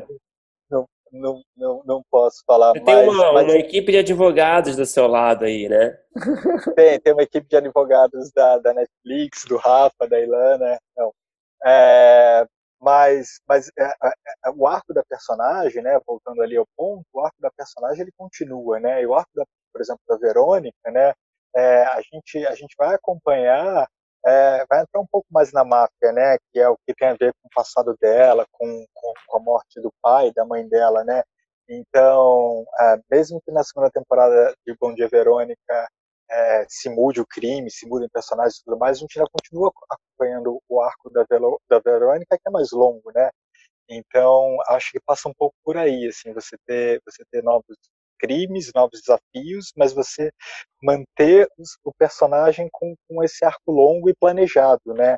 Para te garantir múltiplas temporadas, porque senão é melhor fazer uma série procedural. É, eu, eu acho que até o próprio desculpa, até o próprio True Detective, uh, que eu acho com certeza era pensado para ser uma temporada só, uh, nesse formato, né? Tipo com esses personagens e, e se conclui ali a história para dar lugar a outros dois detetives na próxima, na segunda temporada. Ele tem um puta gancho no final. Eles, quando eles os dois estão conversando ali, já tudo fodido no, no, no, hospital, uh, o Rust fala pro, pro, pro Marty, né? Tipo, alguma coisa assim, ah, mas a gente não pegou todo mundo. Uh, eles, eles, eles chegaram num assassino, mas a gente não. É uma, é, era uma seita, era uma organização, tinha relação com o senador, sabe? Cabia explorar mais desse, puxar mais fio desse novelo, assim, explorar mais essa história, se eles quisessem para uma segunda temporada, eu acho que era, era possível, assim, seguir nisso, assim, né, na, na instan numa segunda instância de poder, enfim. Tanto que quase que eles pegam, eles, eles resolvem o crime duas vezes na primeira temporada, né? Sim, quase que três, né? Porque eles pegam aqueles dois caras que participavam, né? Sim. Aí ele, ele, ainda vai para casa do senador e, e, e, acha a fita, e aí o senador acaba se matando, salvo engano, né? Então também já é mais uma resolução ali.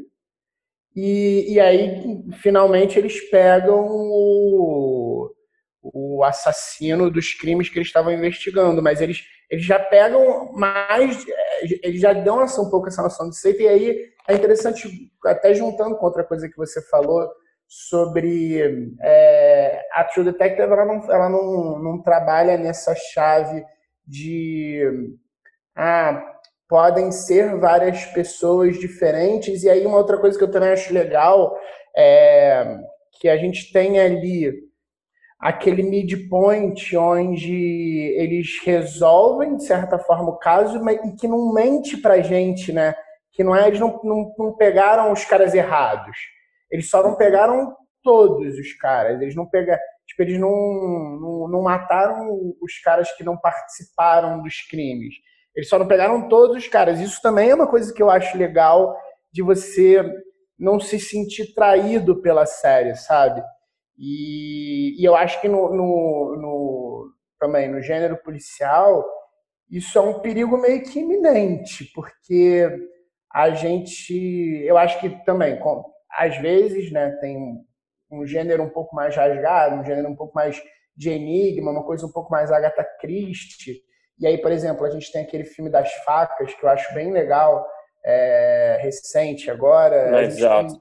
O Nights Out. A gente tem até o, o Assassinato no Expresso Oriente, que eu acho que é um, é, é um tipo de história policial que eu acho que está um pouco datada, eu acho que já não é mais tão legal a gente assistir, mas mesmo assim é um filme que eu acho que funciona, mas eles ficam numa chave um pouco mais é, de suspensão de descrença, um pouco mais é, de leveza tal. Você querer fazer uma série e, e aí vou seguindo o que você está falando do Undoing lá, é, policial hoje em dia e que você queira fazer esse, essa quantidade gigante de reviravoltas que todo mundo pode ser e você, na verdade, não acompanha um arco, mas você acompanha várias pontas soltas, e aí você joga uma moeda para cima escolhe quem foi no final, tipo, é, quem matou ali, meio novelesco, não sei se funciona mais tanto.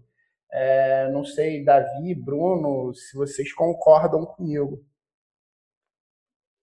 Eu acho que tem uma coisa que, que, que complementa uma que a gente estava falando antes, que é a coisa da, da, da, paisagem, da cidade como elemento das histórias policiais, do mistério também, e, e, que a gente vai desvelando não só um crime, mas também toda uma sociedade, todos os, né, os moradores, os personagens envolvidos, né, que guardam seus segredos, é, a, é, a gente está falando também de alguma forma de, de, um estado corrompido, né? A gente é, é, curioso que tanto em True Detective, né, quanto é, em Trapped e também em Bom Dia Verônica, o, o, a força policial ela, ela foi corrompida no passado e agora no presente os policiais que estão ali estão tentando é, de alguma forma resgatar isso, assim. É, eles não sabem ainda, né? Lá, lá no, no Trapped foi o, o antigo, é, que, é, que, era o atual prefeito da cidade, o antigo chefe de polícia que escondeu, é, escondeu um, um, crime, né? No True Detective também, o Childress, que era o antigo xerife, ele foi conivente lá com os Turtle, ele foi conivente com, com a família do senador e do governador lá do estado, que estava participando, né, enfim, de crimes bárbaros. E no Bom Dia Verônica também, né, tem, tem, enfim, tem, a, a gente não sabe muito bem o que é, a segunda temporada, acho que vai apontar isso melhor, mas tem uma força policial ali corrompida, né? Tem uma sociedade corrompida, né? Então, essa sociedade corrompida é que, é que no final é interessante da gente a, analisar, né? como nosso próprio espelho. Eu ia fazer uma pergunta só ainda sobre Bom Dia Verônica, aproveitando que temos um dos roteiristas aqui entre nós. É, é uma pergunta que eu, eu acho que eu acredito que, eu não, que a gente não fez, o Felipe, para o Rafael. E tinha tanta coisa para falar, mas que tem a ver com isso que a gente está falando. É, em algum momento, não sei se você pode revelar essas coisas, tá, Davi? então, você, se a sua advogada falar aí do lado que não pode, você, você avisa. é, ali da sala de roteiro, em algum momento vocês. É, porque o, o arco da Janete, né, o plot da Janete estava tão. estava é, funcionando tão bem, né, na minha visão, que vocês é, sentiram essa sedução, talvez, de esticar um pouco essa corda, ou vocês sempre foram muito coerentes com, com, com o que estava ali é, no livro, o que estava combinado, enfim, criativamente desde o começo. Existiu essa, essa sedução, de alguma forma, de esticar essa corda, vocês tinham realmente é, esse pé no chão o tempo todo de que, não, beleza, isso aqui vai se encerrar na primeira temporada e a gente vai continuar falando, tratando esse arco dessa conspiração, enfim. É, Bruno, a advogada falou que dá para responder essa pergunta numa boa. É, não, cara, o, é, é, é, é, legal porque assim o processo de adaptação do livro para a série, é, né, enfim, o livro e a série são coisas diferentes, né? Esse processo de adaptação e nisso o Rafael e a Ilana foram bem legais. É, a gente leu o livro no início volta e a gente voltava no livro, consultava o livro, tinha passagens do livro ali que estavam muito bem, às vezes decupadas e tal, era importante voltar nelas, mas, mas a gente, durante uns bons meses, assim, a gente esqueceu o livro, até porque a estrutura do livro, a divisão de capítulos, né, que se é uma divisão de capítulos, você conta a, a história do Boa Noite Cinderela e você conta a história do serial killer, né, então você consegue com a divisão de capítulos organizar isso melhor para o leitor, né, a história não, ali no, no na, na tela, né, no, no roteiro, nos roteiros que a gente escrevia, a gente não conseguia passar de um caso para o outro é, muitas vezes no episódio. Isso foi, uma, isso foi uma dificuldade que a gente encontrou logo no início da sala de roteiro, foi que os casos, né, que eles vão ali bem paralelos até o episódio 4, né, mais ou menos, quando o golpista é preso, é, eles estavam muito mais, tinha um ping-pong muito maior nos episódios do que a gente acabou fazendo na série é, a gente a duras penas, a gente bateu bastante cabeça, a gente conseguiu achar uma solução blocando mais os casos, a gente tem blocos maiores, né? de um de outro, porque a gente entendia que essa passagem da Verônica de um para o outro, e a passagem para o espectador também, no caso, estava ficando complicado. Às vezes a gente se perdia, a gente mesmo, roteirista, se perdia na escaleta. Mas calma aí, a gente está no Brandão a gente está falando sobre o caso do Pietro, a gente está falando sobre a Noite Cinderela, sabe?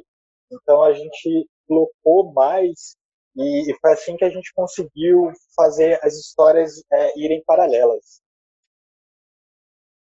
Mas não teve uma sedução, assim, vocês não sentiram, não se sentiram. Porque assim, eu, eu, eu fico pensando agora, eu tenho até uma compaixão por vocês, assim, fico pensando, caralho, como é que eles vão fazer para manter o nível nessa porra? vocês não tiveram, assim, nenhum tipo de, é, de flerte em esticar um pouco mais, assim, a Janete?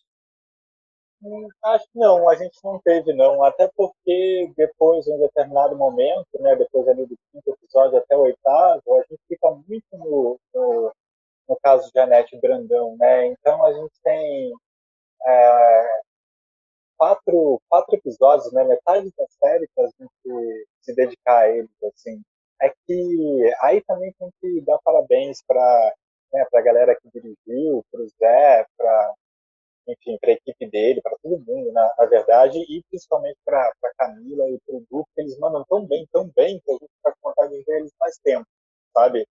É, e eu acho que isso é bastante mérito dele. Eu queria saber, cada um de vocês, acho que a gente falou sobre várias séries diferentes e, e séries que, é, que, é, que a gente gosta, algumas que a gente falou porque que não gostou tanto.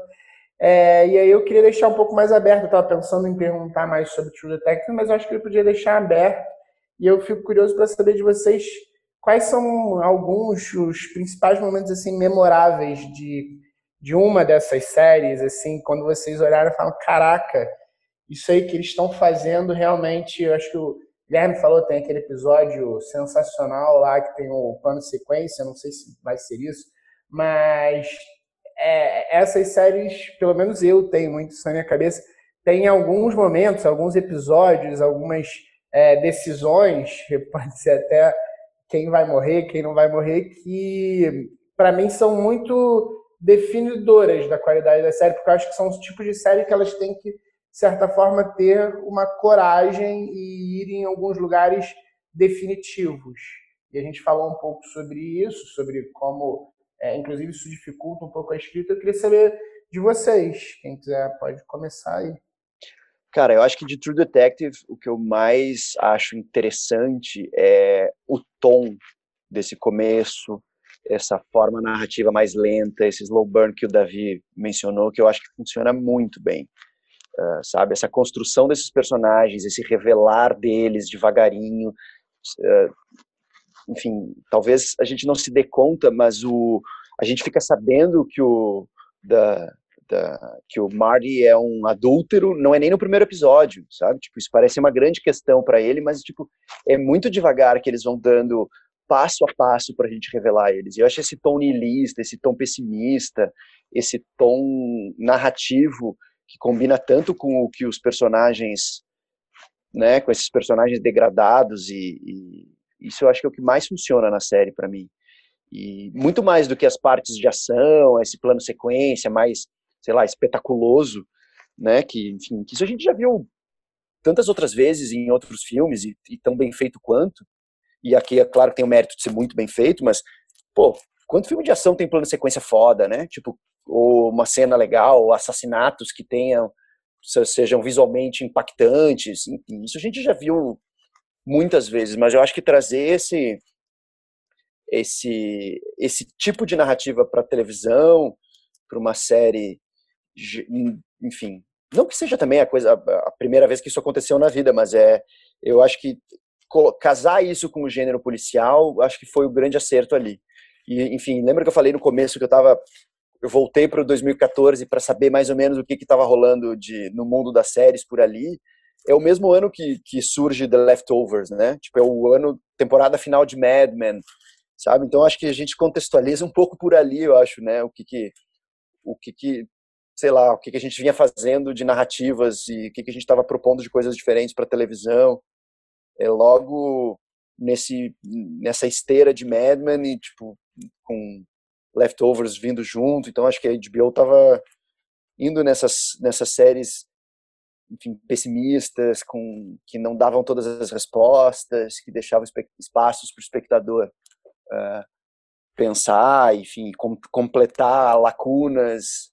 Por mais que, que True Detective ainda te, te dê um desenlace bem completo, né? Ele tem uma tem um payoff do, de, de, dos personagens, o arco é, é, ele fecha o arco, os personagens se transformam no final, tem uma ele é um pouco mais moralizante assim, mas eu acho que esse tom pessimista, esse niilismo, essa forma narrativa mais lenta dos diálogos, eu acho que isso é muito foi muito acertado né, nesse gênero ali.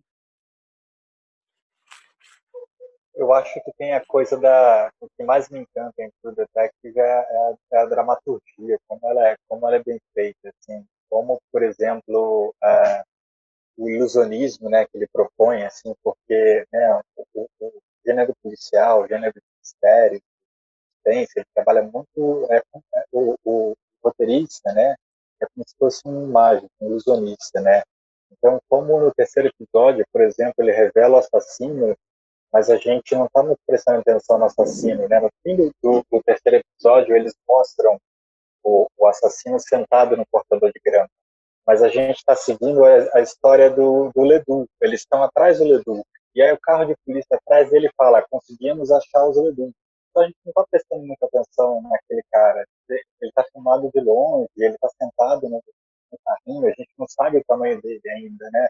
Mas no terceiro episódio ele já te, já te entregou ali o assassino, na escola, abandonada, cortando grama, sabe?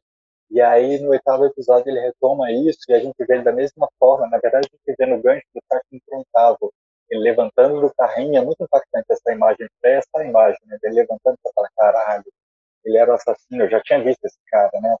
Então, como, como isso parece é, é, simples, né? Quando a gente está vendo e a gente está tão encantado, né? A gente está tão dentro que a gente nem repara nisso. Por isso que esse exercício de rever é, é para a gente que é, escreve, né?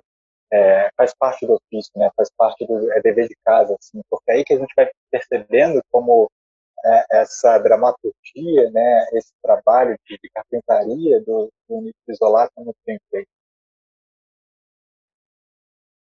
É, eu, eu destacaria que, é, sem querer puxar o saco do Davi, mas eu destacaria, é, usando assim o Bom Dia Verônica, é o que mais me impressionou na série é justamente é, as, as escolhas, as escolhas é, de como retratar facetas e como retratar camadas dos personagens, especialmente da Janete do Brandão, assim. Uma coisa que impressionou bastante, assim. É, eu falo de escolhas, né? Porque, por exemplo, você tem o Brandão, é um cara super agressivo. E dando um exemplo assim que parece pequeno, mas a primeira vez que ele é apresentado, me chamou muita atenção isso. Primeira vez que ele é apresentado, né, quando a, a Janete, eles chegam em casa, né, se eu não me engano, a Janete acabou de perder o bebê, né?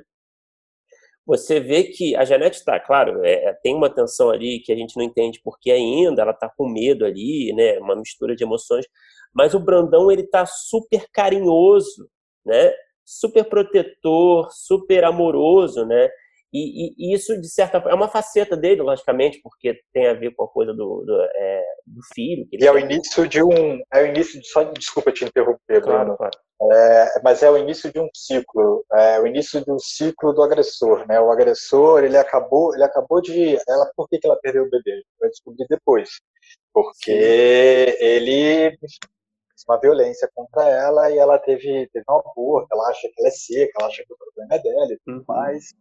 Mas ali, depois disso, depois desse ciclo, depois de mais uma morte e tudo mais, ele ele precisa ser esse marido carinhoso. Ele vai cozinhar para ela, ele vai, enfim, ele vai ser ele vai ser muito legal, né? Mas esse ciclo, ele, ele vai também tendo outras fases. E acho que é isso. E aí, assim, méritos, muitos méritos da Ilana, que é tipo gênia, né? Uma criminóloga que estuda serial killer há muito tempo e sabe isso muito melhor do que qualquer um de nós sabíamos na sala. É, esses ciclos, eles vão se encurtando, né? É, nos serial killers, em geral, é, é eles têm eles, eles vão tendo uma progressão, às vezes eles, se, eles vão se encurtando até que ou o serial killer é pego, ou de repente ele para de matar e às vezes um grande tempo sem matar e daí volta a matar e reinicia esse esse ciclo de novo. Então é, é, o ciclo do Brandão. Aquilo ali, eu acho que a, a Ilana ali também ajudando a construir esse personagem isso foi muito importante. É, e, e, assim, é, não, é, é, incrível isso que você está falando, eu acho que tem esse embasamento, é, é, você vê como isso faz a diferença, né? É, mas é, é, justamente isso que você falou, né? O nosso instinto como roteirista, primeiro, primeiro instinto de como você vai apresentar um personagem agressivo é mostrar ele sendo agressivo, né?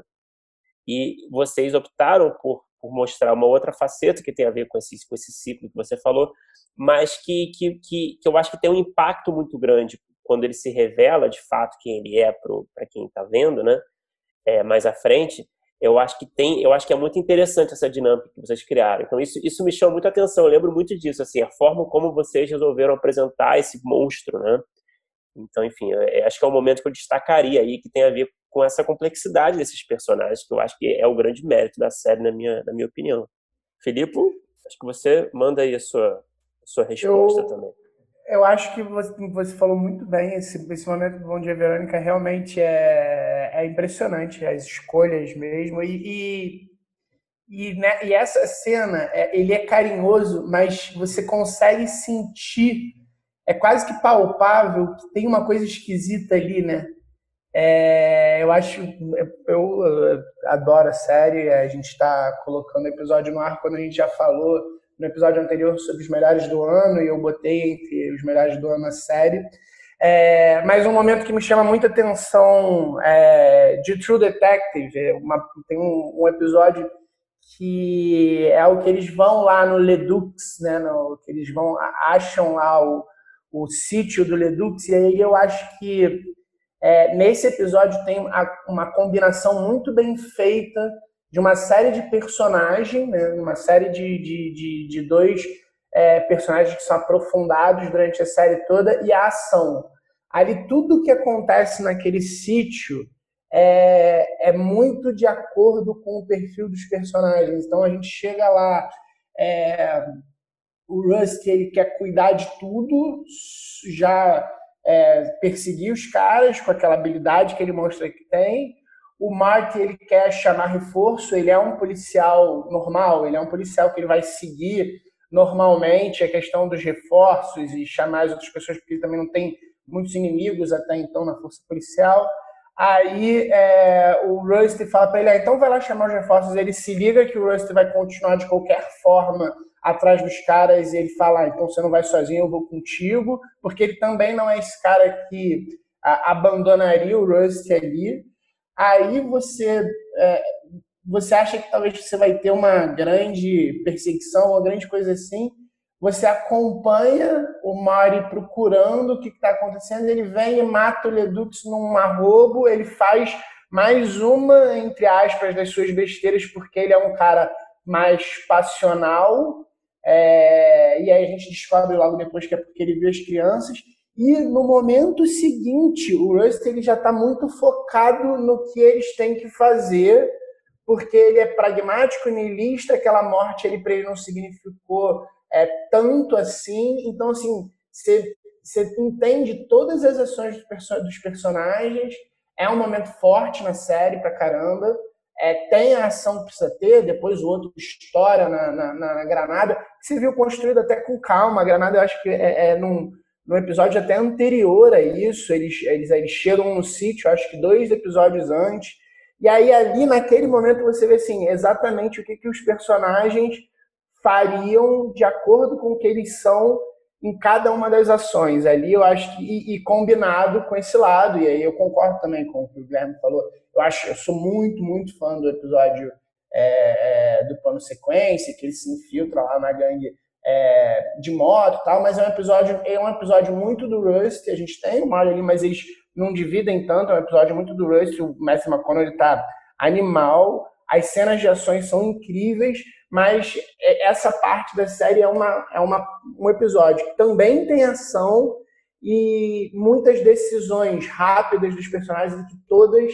encaixa exatamente com o que a gente viu até ali eles fazendo, sabe? Eu acho que é uma escrita muito bem feita. E no começo dessa cena, Felipe, também tem rola, tipo, eles estão contando essa cena, eles estão contando o que aconteceu ali pros Sim. Pros, pros policiais do presente, né? Que estão investigando a, a, o, o, o, novo crime. E eles mentem descaradamente. Uhum. é muito legal essa contradição também, né? Como eles constroem a cena. Tipo, eles contam uma cena pro, pro policial, então a gente escuta o que, que eles estão narrando e a gente vê o que de fato aconteceu. Então também coloca o papel do, do o papel do narrador em total descrença ali, né? Quando ele tá sim, tá falando, sim. tudo que ele tá falando para aqueles caras ali, tipo, bullshit, o que, tipo, o que a gente fazia era era outra coisa. E é muito legal é. essa construção de tipo, ah, aí eles vieram nos atirando, aconteceu, eles estouraram as granadas, não sei o que, tu vê que nada disso aconteceu. Exato, a gente vê, a, gente é aquela coisa que o público sabe, né? É muito bom a gente escrever e ver uma mentira bem feita em tela, né? E você também nisso, você vê como é, é, é, é o principal momento também de é, comunhão entre os dois personagens. Ali é o ponto é o ponto máximo onde a gente vê em tela eles sendo buddy até a última cena da, da série. É, então aí a gente vê no futuro que eles já não se davam mais, que eles já não se viam há anos, não se davam mais, e a gente já estava entendendo ali que eles tinham brigado. Eu não sei se a gente já sabe por quê ou não. Não, não sabia por quê ainda não. Ah, não tá, mas, mas, a gente já sabe que eles não se curtem tanto, mas no futuro, o fato deles estarem os dois mentindo igualzinho é, mostra que em determinado momento eles estiveram em pura sintonia. No passado, quando a gente vê as coisas acontecendo, que até ali eles não, ainda não são tão próximos assim. E quando o Mario vai lá e mata naquele arrobo dele, o Royce ele nem pensa, ele já fala: beleza, Mario, não, não se preocupa, me dá uma metralhadora aqui, começa a atirar para a floresta. Tipo assim, é a primeira vez que a gente vê o Royce fazendo alguma coisa realmente legal pelo Mario. Então a gente tem também no arco dos dois personagens, em todas as linhas temporais que a gente está vendo, tá vendo eles em sintonia, né? Mas é, tem, uma, tem uma questão legal disso aí, que é isso é no início do episódio 4, o, o Rush ele, ele encobre o Marty, né? O Marty ele, ele acaba matando o, o Ledu porque ele vê as crianças lá presas e que eram, enfim, abusadas por ele e pelo outro Ledu, né? É, ele acaba matando ali no arrobo, mas o, Rush tinha feito isso no passado também, né? E a gente só vai descobrir isso mais para frente, porque o Rush ele matou também com um tiro na cabeça um viciado em drogas que ele, que ele foi investigar e que estava que tava injetando a droga na filha. Por, isso que ele é, por isso que ele é mandado para ficar quatro anos infiltrado, porque a maneira como enfim, o departamento de polícia consegue cobrir um pouco isso. Então o Rush ele já viveu aquilo. Ele, ele sabe qual é aquele sentimento do Marty ao ver aquelas crianças. Então, na, na mesma hora, ele entende que o, o, correto a se fazer é forjar uma, uma cena de, de confronto ali, de, né, de, de tiroteio, para não parecer que foi um, um, assassinato sem chance de defesa.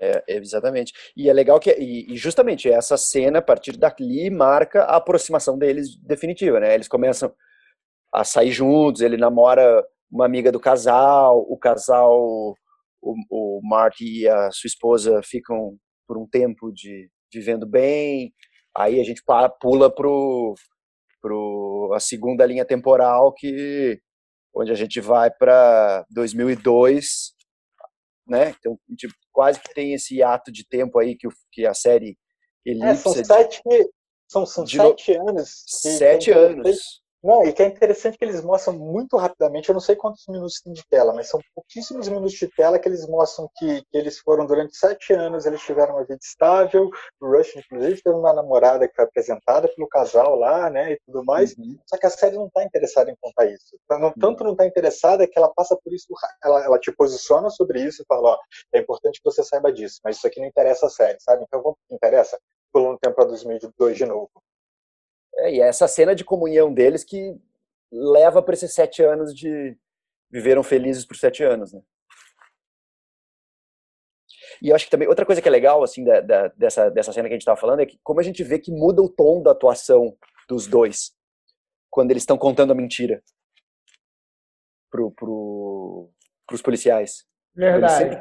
Eles estão num tom de atuação e de, de verdade naquele momento, e quando eles têm que mentir, eles atuam eles atuam que estão atuando, é muito genial, né? Tipo, eles mudam o tom da atuação de uma forma muito que a gente percebe que eles estão mentindo, mesmo que mesmo sem ver, a gente quase sente que eles estão mentindo. É, e sem ser tipo cachorrice, né? Do tipo, ah, tam, tam, tam, todo mundo tá vendo aqui, vou exagerar, né? É, exato. Bom, galera, alguém tem alguma consideração final? Fica aqui o microfone aberto, mas eu acho que a gente falou bastante. Eu adorei a conversa, o episódio. É... Se alguém quiser falar alguma coisa, é o momento. Cara, fiquei, enfim, acho que é um pouco. Se não quiser usar essa parte também, fiquem à vontade. Mas eu fiquei pensando o que que decaiu tanto para a segunda temporada. Claro que agora eu não estou com a segunda temporada zero fresca na minha cabeça, até uma temporada mais esquecível, porque eu não gostei tanto, enfim, acabei, acabo que nem lembro tanto dos detalhes, mas, enfim, é Cara, é uma questão eu... que ninguém gosta da segunda, todo mundo adora a primeira. E... Eu lembro onde eu, o, o que que eu parei de assistir a temporada, é num momento que o o Colin Farrell toma um tiro na cabeça e no episódio seguinte ele não tomou um tiro na cabeça. Era um, um cliffhanger ali, muito cachorro, e, e eu, eu acho que tinha um pouco disso, dessa marcação que você falou, do, do que estava sendo escrito e como é que foi a primeira temporada, e talvez, eu não, eu não resisti agora, talvez a segunda temporada não seja nem tão ruim, mas naquela época ali eu acho que a gente já estava um pouco mais não estava mais comprando certas coisas. Eu acho que a segunda temporada, pelo pouco que eu me lembro, tá? Ela me parecia mais exagerada, ela me parecia que pegava uns subterfúgios meio esquisitos. Saiu um diretor, né? Eu acho que o Fukinawa, Fukinawa, sei lá, ele sai, mas o Nick Pizzolato continua e dizem que a terceira é até boa, eu tô a fim de ver. Mas eu me lembro quando eu parei de assistir, pelo menos. Eu lembro que no final de algum episódio, ainda no início, no segundo, eu acho, é, você vê uma cena que o, o personagem do Colin Farrell entra num, numa casa de alguém, de algum suspeito. Aí eu não vou lembrar o contexto direito. Eu sei que o cara tem uma, sei lá, uma, acho que é uma 12 que ele tá na mão. Ele vai lá, aponta para a cabeça do Colin Farrell e atira e depois, sei lá, era era blanks, não sei nem o que, por que, que ele sobreviveu. Mas quando eu vi aquilo, para mim foi tipo, ah, cara, sabe, me, me enganar assim, hoje em dia, depois do que vocês me apresentaram, sabe? É. É, eu senti muito, tipo, os personagens, né? Tipo, não são. Eles tentam emular um, um, os personagens meio que corroídos do, da, da primeira temporada, mas não. Parece que não tem tanta alma, assim, né? E a terceira? É. Dizem que é boa, a sabia? A terceira eu nem vi, porque eu desisti na segunda e já, já peguei bode. Davi se aventurou? É, que, não, ainda não me aventurei. Dizem que a terceira é muito boa. Gosto muito do Marshall Ali, que é o protagonista da terceira, mas ainda não vi. É, quero ver também. É, queria só fazer uma amarração, não sei se é vício de roteirista, acho que é, mas de, de, da nossa conversa, de elementos da nossa conversa, porque a gente falou do gênero, né? A gente falou do gênero do Nordic Noir e o The Killing talvez tenha sido a série, né, que projetou o gênero para o mundo, né, e o The Killing teve uma é, versão americana que contou com o Nick Isolato como um dos roteiristas, e no True Detective, o, o, o ator principal do Trapped, que faz o, o Andrew, o personagem o Andrew, ele também participa True Detective, ele é um dos Ledoux, ele não é o Red Ledoux, ele é o irmão do Red Ledoux, que também é morto nessa sequência aí que a gente estava comentando agora há pouco. Então, enfim, de como as coisas, de alguma forma, esses universos estão interligados. Bom, é, eu acho que é isso. Acho que a gente terminou de uma forma boa. Mesmo. Não, eu vou, deixa eu terminar de uma forma respeitosa. Nossa. o nome do, do diretor é Fukunaga. Ah, Fukunaga. Que erramos várias vezes aqui, coitado. Eu, eu nem tentei falar, velho. Não estou. Eu sei que ele deve estar escutando, então deixa registrado aqui antes da gente ir embora. Depois que a gente vai mandar currículo, ele vai lembrar. é, tem que trazer algum desses aí para fazer o Bom Dia Verônica, Davi. Para fazer o um episódio sobre o, Bom Dia Verônica. É, rapaz. Deixa a ideia aqui também pro pessoal que estiver ouvindo aí. Vou, vou lançar a ideia também pra galera. Pô, obrigado, Entrevistar galera. ele sobre o Bom Dia Verônica. Obrigado aí, galera, por participar.